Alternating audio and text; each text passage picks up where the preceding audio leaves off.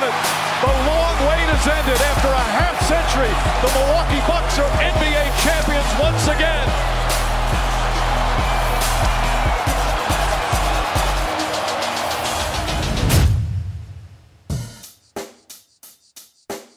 Check the mic and make sure it sound right, boys.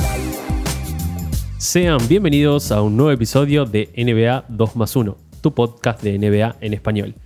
Eh, mi nombre es Jacinto y como siempre me acompaña Fran. ¿Cómo estás, Fran? Hola, Hachu.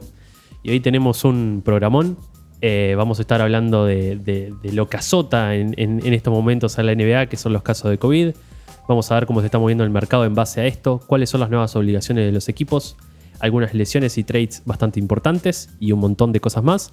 Así que nada, sin más preámbulos, comencemos. Are there any plans right now to stop or pause the season to allow for the spread to slow? No plans right now to pause the season. We've, of course, looked at all the options, but frankly, um, we're having trouble coming up with what the logic would be behind pausing right now as we look through these cases. Tenemos que comenzar, Fran, hablando de, de- de lo obvio, ¿no? Eh, la, la- suspensión de partidos, los casos de COVID, el famoso protocolo COVID que, que está azotando a más de un equipo, ¿no? Sí, sí, se COVID básicamente a fin de año. Algo que pensamos que no iba a suceder o que lo peor había pasado. Pero bueno, eh, estos brotes masivos que alertan un poco sobre la situación y, y bueno, que lleva a la NBA igual a mostrarse inflexible eh, más allá de ciertas medidas que han tomado para, para paliar la situación. Ahí va, ¿te parece si volvemos un poco en el, en el tiempo, ¿no? A, a- a la famosa burbuja que vivimos en, en- en Orlando hace ya casi, parece, un año y medio, ¿no? Eh, si, si no hago mal las cuentas. Eh, Sí, como sí. vos decías, ¿no? Parece que, que íbamos, íbamos evolucionando, ¿no? Vol- Volviendo a los pabellones inicialmente, después con 20% de aforo. Eh, bueno, después de la temporada pasada esta, eh, la, la ola de vacunación, ¿no? Que, se ha movido en, torno a los jugadores y, a la gente, ¿no? Para volver a un aforo al 100% que, estaba siendo una realidad, pero bueno, se ve que, el COVID sigue, lo estamos viviendo también en varios de nuestros países, que, cada tanto vuelven la- la- las olas de casos, Eh, y bueno, y la NBA no, puede escapar de esto, ¿no? Es, es increíble la cantidad de, de- de casos y, y de gente entrando en protocolo. También algo capaz que hay, Fran, para aclarar es, no por entrar en protocolo es gente que tiene COVID, ¿no? Claro, claro. Obviamente en estos planteles suelen suceder los contactos estrechos y, y cuestiones que... Pero bueno, es- igual es, eh, privar a jugadores varios días de- en sus equipos. Exacto, porque si un jugador, por ejemplo, eh, sale, por ejemplo, de una gira en el exterior, sale fuera de su círculo de confianza, también, eh, también sale también de este, de este famoso protocolo. Entonces ahí también se está abarajando la posibilidad, ¿no? Desde, desde la NBA, de, bueno, cuándo una persona tiene o no que entrar en protocolo.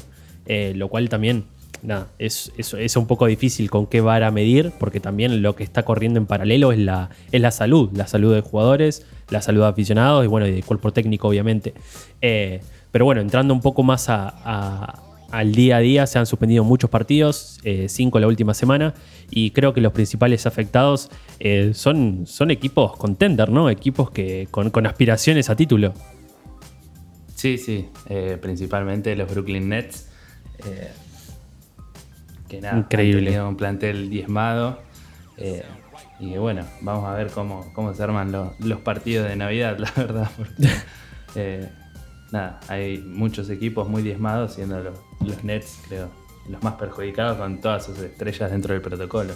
Exacto, ahí tenemos a Aldrich, Bembry, Brown, Carter, Durant, Harden, bueno, Irving, que ya estaba en, en protocolo, eh, James Johnson y Paul Millsap. Algo increíble lo que, lo que le está pasando al plantel de, de Nets. Hay equipos también complicados como Boston Celtics, eh, Chicago Bulls, eh, los Toronto y Lakers. Sacramento. Toronto, Sacramento. Ese, eh, creo que le está pegando a, muchos equipos. Y también hay otros equipos que están aprovechando la, la- la- la- la- la partida, ¿no? Por ejemplo, New Orleans Pelicans, equipo que va último en su conferencia. eh, no tiene ningún caso, al igual que Oklahoma City Thunder, que están ahí peleando la tabla baja. Así que, Y San bueno, Antonio y Utah, pero eso ya de ordenados que son nomás. de- claro, exacto. Es como si sos un poco rebelde, no sos para estos, para estos equipos. Pero bueno, sin ningún caso, tal vez puedan aprovechar estas, estas semanas de protocolo para nada, para encarar y, y hacerse fuerte eh, en, sus respectivos partidos. Eh, pero bueno, también de la mano de esto viene otra, otra decisión, ¿no, Frank? Que es el. que es la posibilidad de reemplazar a estos jugadores que, estén en, protocolos o sean positivos, ¿no? De COVID. Sí, sí, la verdad que esto le abre a, a toda una gama de jugadores que quizás andaban medio a la deriva en la G-League o en alguna o liga extranjera, ¿no? Porque al volver deberían someterse al protocolo, pero nada, abre puertas a jugadores que quizás por lesiones, malos años o lo que sea, le está permitiendo volver y con esto de los contratos de 10 días y que no sumen al, al salario, digamos. eh, Ahí va. nada, está creando buenas oportunidades para algunos. Exacto, porque no dejemos pensar que esto es un negocio. Imagínense ir a ver Nets versus Toronto sin ninguna figura en cancha. O sea, eh, más allá de, de ser un partido poco vistoso, o sea, también se pierde muchísimo dinero eh, en, en- en ese tipo de encuentros donde, donde perdemos a los protagonistas. Eh, y bueno, como decía Fran, bueno, creo que el caso más emblemático es el de, Isaiah Thomas para, para Lakers, que volvió, metió 19 puntos.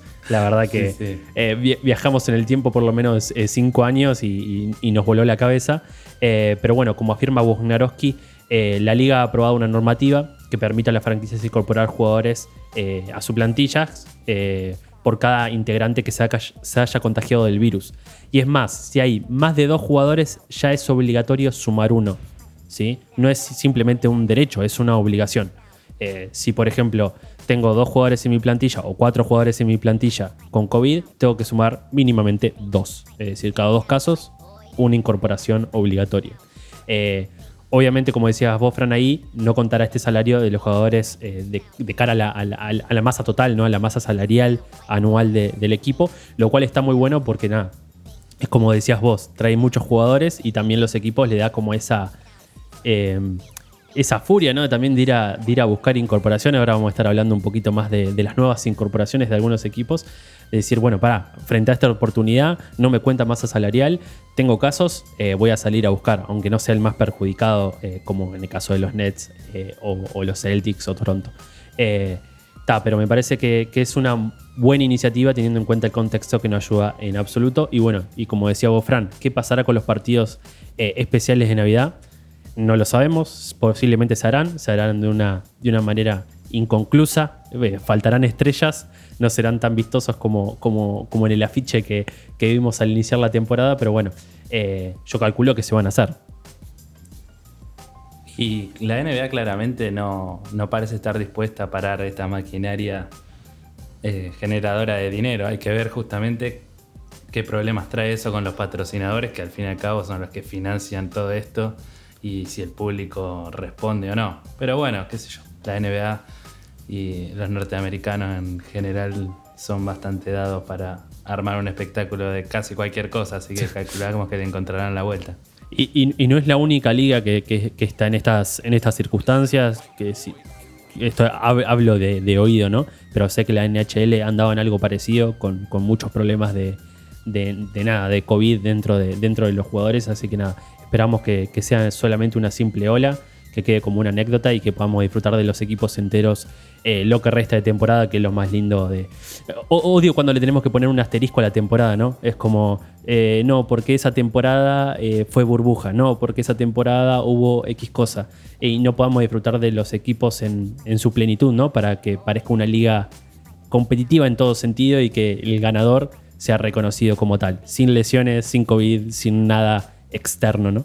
Eh, pero bueno, eh, ojalá, así sea. Y bueno, y de la mano de eso tenemos que hablar de las primeras incorporaciones de, en este caso de los Dallas, Mave- de los Dallas Mavericks, que han incorporado a dos jugadores para, para nada, aprovechando esta, esta volada de que todos están buscando nuevos jugadores, me parece que se hicieron con dos piezas eh, fundamentales para, para seguir creciendo dentro de la, de la tabla del oeste.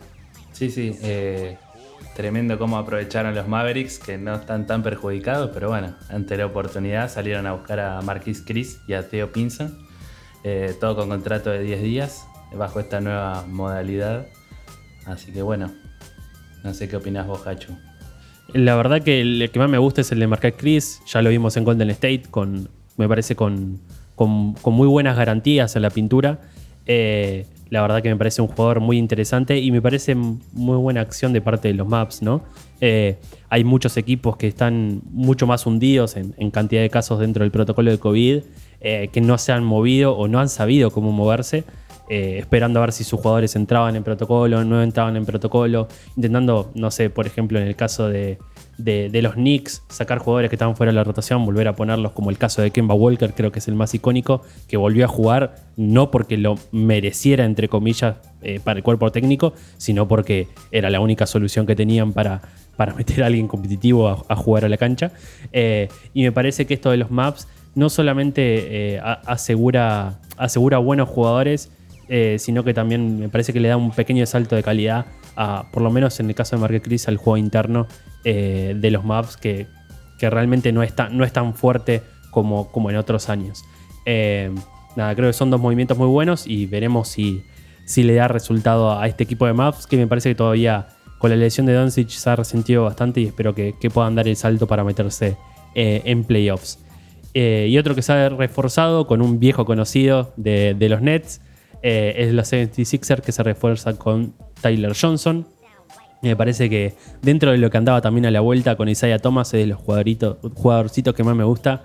Eh, parece que lo hizo muy bien en, los últimos Nets, eh, ahí intentando tapar un poco el, hueco de la cantidad de lesionados que hubo.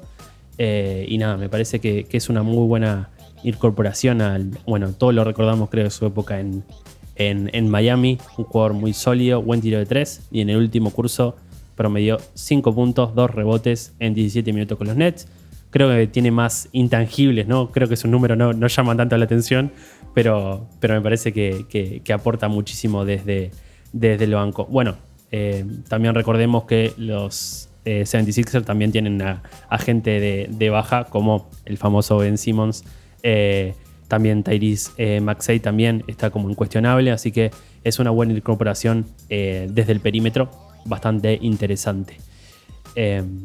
Y bueno, y la próxima noticia, Fran, si querés contarla sobre, creo que a, nuestros fanáticos de Lakers le, dolió más de lo que le dolió a, Davis esta lesión. Sí, otra vez la ceja, lesionándose. La gente está triste. Pero bueno, la verdad que por cómo fueron las imágenes y hasta según sus propias palabras, lo que él mismo pensó adentro de la cancha, eh, un alivio que la gravedad de la, lesión no fue la, la pensada inicialmente eh, ahí en la rodilla, así que parece que, que Anthony Davis va a estar de baja por cuatro semanas aproximadamente. Eh, la, la verdad que es bastante, que bastante triste porque me parece que se estaba nuevamente afianzando. Creo que su nuevo rol dentro del equipo le costó un poco, ¿no? Esta posición de jugar de 5, jugar de pivot, eh, juego interno que es algo que, que si bien no, no hace mal, o sea, es una persona con muchísimas cualidades, creo que no es su mejor versión, a mí me gusta mucho más de 4, pudiendo abrirse. Eh, me parece que no, me parece que encontró su hueco, estaba promediando muy buenos puntos, eh, 23, 23 puntos por partido y 10 rebotes, la verdad que eh, una locura, si bien su tiro de triple no ha sido el mejor esta temporada, por lo menos este inicio, creo que también se debe a este nuevo juego que está, que, está intentando... está intentando la ceja, pero bueno, también creo que era cuando su equipo más lo necesitaba, ¿no? Los Lakers también tienen varios casos de COVID. Kane Bazemore, eh, Bradley, Monk, Nan, que estaban haciendo una buena temporada. Eh, así que nada, me parece que, que me genera esto, ¿no? Davis me pasa lo mismo que me pasaba con Porzingis. Es como, me parece que el principal rival de Davis no es eh, otro jugador, ni- ni es que un equipo lo marque demasiado bien, que también ha pasado, ¿no? Pero es el mismo y sus lesiones. Es como, Davis va a ser lo suficientemente bueno mientras sus lesiones lo dejen. Eh, y eso también debe ser bastante frustrante para él y para cualquier equipo que quiera apostar a él, ¿no? Sí, sí, me hace acordar un poco al caso de Sion. Eh, pero bueno, eh, se le está complicando con el tema de las lesiones. Además venía de una temporada, nada, mucho más estable, me parece, en ese tema y que haya sido algo fortuito como un golpe, calculo que también debe ser desmoralizador. Eh, 100% y es también algo, que marca él, que recién decías, como él está bien, se sentía en un buen momento, se sentía eh, mentalmente muy, muy bien, no solamente por, porque la lesión es menos de lo, de lo que parecía, eh, pero también algo que remarca que, a mí me parece que, que, no quiere ser castigado es que el año pasado dice que sus lesiones pueden haber sido por, por esa autoexigencia, por su culpa, ¿no? De, del exponerse a, a estas situaciones. Pero que este año dice, la jugada fue extraña, no fue mi culpa, estoy en una situación que, que- que- no pude evitar, porque lo primero que hace él es intentar evitar este tipo de, nada, este tipo de fricciones del juego. Eh, entonces, nada, como eh, se siente tranquilo con él mismo, pero a la vez siento que como que está ya poniéndose un escudo porque sabe que se lo va a acusar de, de- frágil, ¿no? De, ni- de niño de cristal, de, lo único que hace es lesionarte, es como... Pero siempre me pasa lo mismo con David. Cuando está alcanzando su techo de performance, se lesiona. Eh, y no es porque tiene un bajón de rendimiento, es el bajón de rendimiento está dado porque no juega, no porque hace un mal partido. Y eso es lo que me hace sacarlo siempre de las discusiones de, de MVP, de, de- de- de mejor jugador de, eh, de- mismo de Lakers. Es como la consistencia también es una cualidad y no consistencia de juego, sino consistencia de partidos. Saber estar en la cancha eh, y, ta, y lamentablemente puede ser un tema de mala suerte, un tema de su cuerpo, porque también hay que sa- saber llevar eh, no sé cuántos metros mide, mide Davis, pero debe ser difícil de llevar, igual que el caso de Porzingis, porque son muy altos, pero tampoco son como que su, su peso no, no tiene relación a veces con, con su altura. Pero bueno, eh, nada, eh, está bien rodeado, tiene un buen, un buen equipo técnico los Lakers y ojalá eh, nada, se cumplan estas cuatro semanas y vuelva, y vuelva a la misma versión, ¿no? Sin miedo, jugando todos los partidos, sin restricción de minutos y veamos al, al mejor Davis posible porque nada, es un, es un placer verlo jugar, ¿no? Sí, 2 metros 8 mide Davis. Así ya que casi, bueno, casi lo alcanzo. vamos a tener que ver probablemente a un Westbrook teniendo que tomar más protagonismo también ante esta situación. Y, y bueno, empezaremos a ver a, a DeAndre y a, y a Howard ahí un poquito abajo de los aros, un poquito más. Ahí va, ahí va. Que el, que el resto aproveche la, la situación. Eh, así que nada, Fran, ¿te parece si pasamos al, al espacio que necesitamos, pero que nadie quiere, pero que nosotros rogamos de rodillas? De rodillas nunca. De rodillas nunca. Ahí va. Vamos. Bienvenidos al espacio publicitario de 2 más 1. Cada vez estamos llegando a más personas con este podcast y queremos seguir entregando contenido de calidad que hoy realizamos con el esfuerzo de muchos colaboradores. Por eso, hasta que nos llame Leo Montero, te proponemos algo. Seguinos en Instagram como NBA 2 más 1, donde podrás encontrar el link a nuestro cafecito y apoyarnos económicamente. También, si tenés o conoces a alguien con una marca y querés que sea el sponsor del programa, contactanos por MD también en Instagram. Sigamos creciendo juntos. Y bueno, mu- muchas gracias por, por escuchar ese, ese hermoso espacio publicitario que, que- que tenemos y nada, el que nos quiera dar una mano siempre es bienvenida. Eh, y bueno, Fran, seguimos con, ya estuvimos hablando de protocolos, de nets, y bueno, y no podemos evitar hablar de, de creo que el hombre de esta temporada que no ha jugado ni un minuto, pero es que es el que más notas tiene en, en- en la NBA seguro, ¿no? Eh, sí, y otra vez Irving. eh, y nada, y el equipo eh, cambiando su discurso ante la necesidad, ¿no? a conveniencia, ¿no? Cuando, cuando las papas queman, ya re- reclutamos al, al- al que necesitemos. A, nuestro, a nuestro peor enemigo es bienvenido al barco, ¿no? Eh, pero sí, bueno, el Brooklyn Nets que va, que va a estar sumando a tiempo parcial, entre comillas, eh, a Kyrie Irving.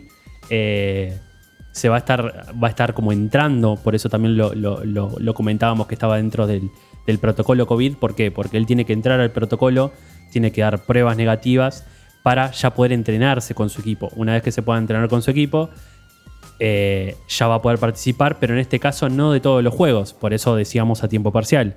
Porque no puede jugar los partidos local, que están disputados en la ciudad de Nueva York, Esto incluye eh, Nueva York, ciudad Manhattan, como también Brooklyn. Eh, y tampoco en Toronto. En Toronto tampoco tiene la posibilidad de jugar, así que también se, se pierde estos, esos partidos contra los Raptors. Pero bueno, es como, como decía vos, Fran, ¿no? Es como eh, frente a la creciente cantidad de casos de COVID, es como ah, es hora de desempolvar al, al viejo muerto, ¿no? Es como al principio no, no estábamos de acuerdo con la situación de que juegue la mitad de partidos, pero hoy no la vemos tan mal, ¿no? Es como eh, te perdonamos, sería un poco la, la frase de cabecera. Sí, o por favor volvé.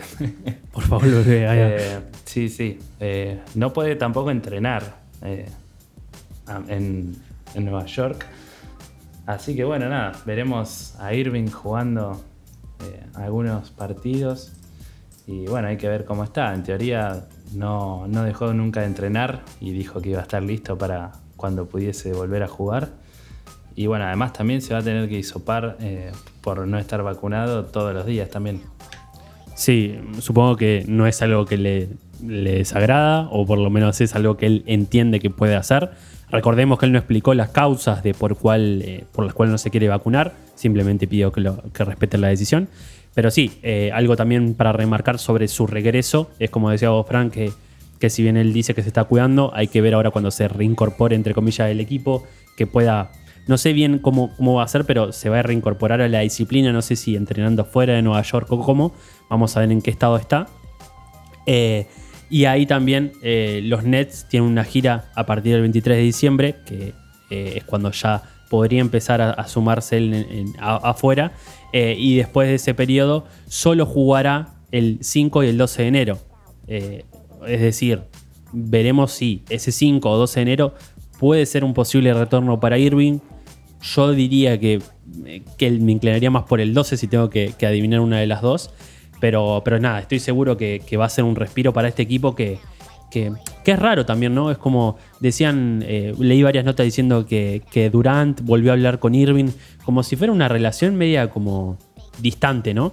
Es como, está hablando para convencerlo que juegue. La verdad me parece un poco ridícula la situación. Yo ya lo dije varias, varias veces en, en otros podcasts, la situación de Irving. Eh, pero, pero la verdad que llegar a este punto también me parece que, que nada, que es, es como o dale todo o no le des nada. Yo estaba bastante de acuerdo con, con la decisión de no darle nada si no se vacunaba.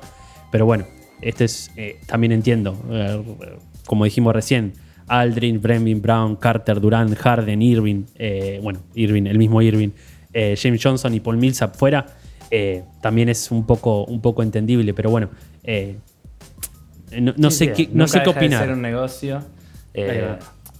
Irving, el tema es que sus fundamentos probablemente vengan de una línea más de, como ha hablado, del terraplanismo y esas cosas, de un mambo más conspiranoico, que, que le saca, lo que creo que desde el principio le sacó un poco de seriedad a su postura, por lo menos cuando lo vemos desde acá, porque si allá quizás no es tan descabellado, de hecho eh, en Estados Unidos no han podido pasar de un número alto, bajo de, de vacunaciones, se estancaron en menos del 70%.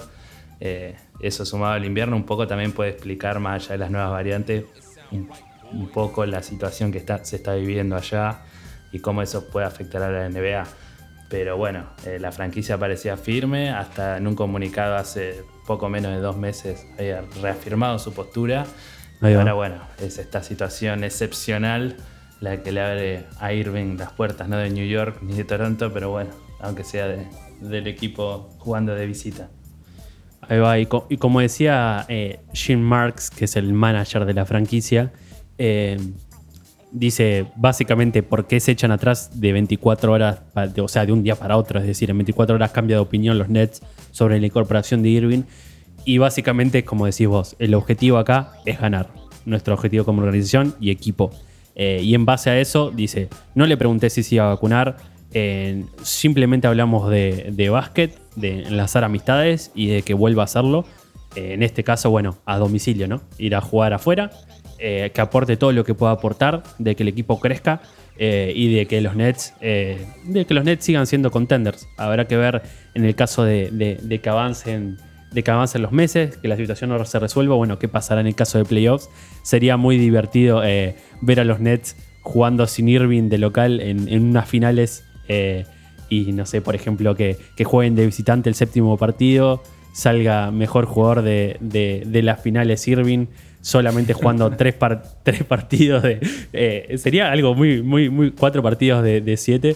eh, sería algo muy, muy divertido, pero bueno, eh, seguramente este caso también me parece que, que se va a esclarecer antes que finalice la temporada, también porque hay cambio de, de gobernador en Nueva York y al parecer estaría eh, estaría un poquito más permisivo en algunas cuestiones como la- el ingreso de gente sin vacunar a recintos públicos, como es el caso de los estadios y los centros de entrenamientos.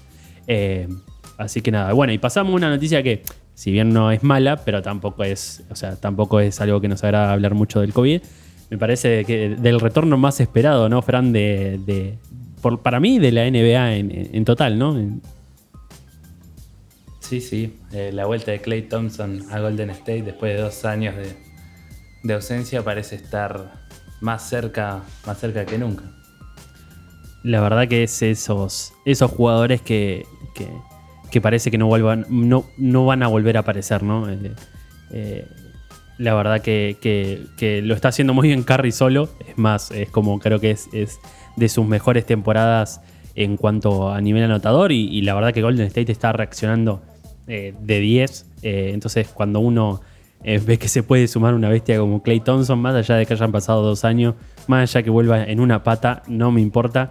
La verdad que es, que es increíble y trae una ilusión a la liga en momentos tan difíciles como este que, que- parece increíble, ¿no? Se, estuvo entrenando y jugando con, con los Santa Cruz Warriors. Estuvo ahí disputando algunos partidos de entrenamiento, 5 contra 5. la verdad que Golden State está en su mejor momento, como decíamos recién, 24-5, 24 victorias, 5 derrotas. Eh, la verdad que no hay mejor momento, creo. O sea, no tiene ninguna presión Clay Thompson de, sumarse al equipo y hacer que cambie el funcionamiento ni nada por el estilo. No puede chupar rueda con pocos minutos, sentirse a gusto. No sé, no me imagino un mejor escenario para Golden State, ¿no? Sí, sí, total. Así que nada, creo que nos queda solo esperar y, y disfrutar de esta vuelta y esperemos que le pueda, desde el lugar que le toque, eh, aportar en lo que sea, acompañar a Steve. Y bueno, eh, a esperar la fecha. Steve Kerr tampoco se la jugó mucho todavía, no Ahí quiere, va. nadie quiere apurar. Y me parece bien esa, esa prudencia, teniendo en cuenta eh, el tiempo que lleva ausente, pero bueno, por ahora ya pasó la, la prueba de la G-League y ha vuelto a entrenar eh, en alta competencia, así que bueno, lo mejor para, para este retorno. Ahí va. Eh, solamente para, para aclarar, Wognarowski dio dos fechas que me parece que. Cuando hablamos de Wognarowski, hablamos, me parece, del mejor deportista que conoce del mejor periodista, perdón, que conoce a la NBA. y pone el día 9 y el 18 de enero. Una de, esos dos, de esas dos fechas como clave.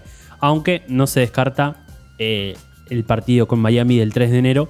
Pero bueno, me parece que si no lo apuraron para, para Navidad, tampoco lo van a apurar para un partido, eh, con, con todo respeto a Miami, un partido más del montón, ¿no? Eh, me parece que, que el 18 puede ser una buena fecha para, para que veamos el, el- regreso de, de Clay Thompson y, y estos Splash Brothers. Así que nada, muy contento por, por su vuelta, por la vuelta de Clay. Y bueno, y ta- también podemos hilar, ¿no? Recién hablaba de Steve Kerr. Exactamente. Tenemos Se quedó un. con el banquillo Ahí de va. Pop. Ahí va. Se quedó con, con la selección, la selección estadounidense que me parece que es un. eh, es una aposta media obvia, ¿no? Eh, más que nada por, por tema de, manten- de mantenerse mucho tiempo en una franquicia, de- del desarrollo de jugadores. Es como me parece que son bastante compatibles, ¿no? Greg Popovich con, con, con Steve Kerr. Sí, sí, Hachu, coincido, coincido totalmente. Eh, bueno, el técnico de los Warriors, que ha sido, eh, que ha sido asistente principal de, de- de Pops, eh, firmó para ser el nuevo técnico jefe del Team USA para el próximo nivel de Japón, Filipinas e Indonesia 2023 y también los Juegos Olímpico- Olímpicos de 2024 en caso de, que se clasifique, cosa que sería muy rara que no pasara. Eh, y ta. eh, la selección todavía eh, está pendiente de clasificarse a este certamen mundialista.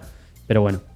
y ta. Y los, los asistentes van a ser Espolestra y Williams. ¿sí? Monty Williams. La verdad que me parece, me parece un- un acierto. Creo que ha, aprendido, ha chupado muchísimas ruedas de, de Greg Popovich. Creo que hoy es el mejor entrenador o el, ma- o el mejor considerado dentro de la NBA. No sé si hay alguien que esté que está al nivel de Steve Kerr hoy en día. Y nada, el tres veces campeón con los Golden State está muy ilusionado. Me parece que, que también es capaz de convencer a muchos jugadores que le han dicho que no a la selección. Me parece que cuando te llama Steve Kerr, me- no, no hay, no hay- no hay mucho no que- que- que se resista, me parece.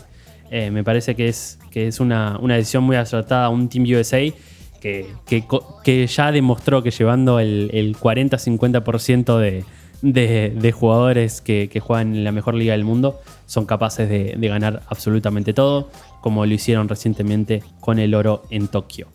Eh, así que nada, solo eso, los mejores deseos para Steve en su nuevo rol como coach de Estados Unidos.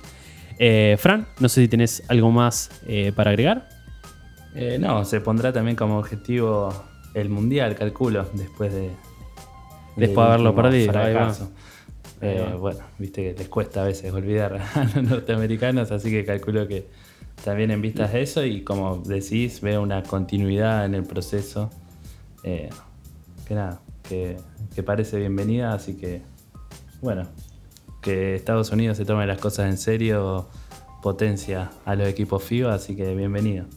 Ahí va, ni hablar, ni hablar. Ojalá se acostumbren a, las reglas que, que- hemos puesto afuera de Estados Unidos, que, la verdad que me parece que hacen también bastante entretenido el deporte y también creo que le- les aporta muchísimo eh, a ellos, ¿no? Eh, así que nada, I think back to the coaches I played for, uh, Coach Olson in Arizona and also with USA Basketball in 1986. And all of my coaches, and Wilkins. Desde acá, desde 2 más 1, agradecerles por acompañarnos todo este año, porque este es el último podcast antes que de las fiestas y de Año Nuevo, etc.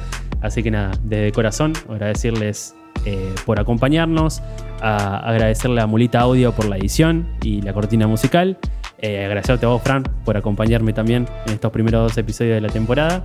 Eh, y nada, eh, hasta la semana que viene. Chau, chau.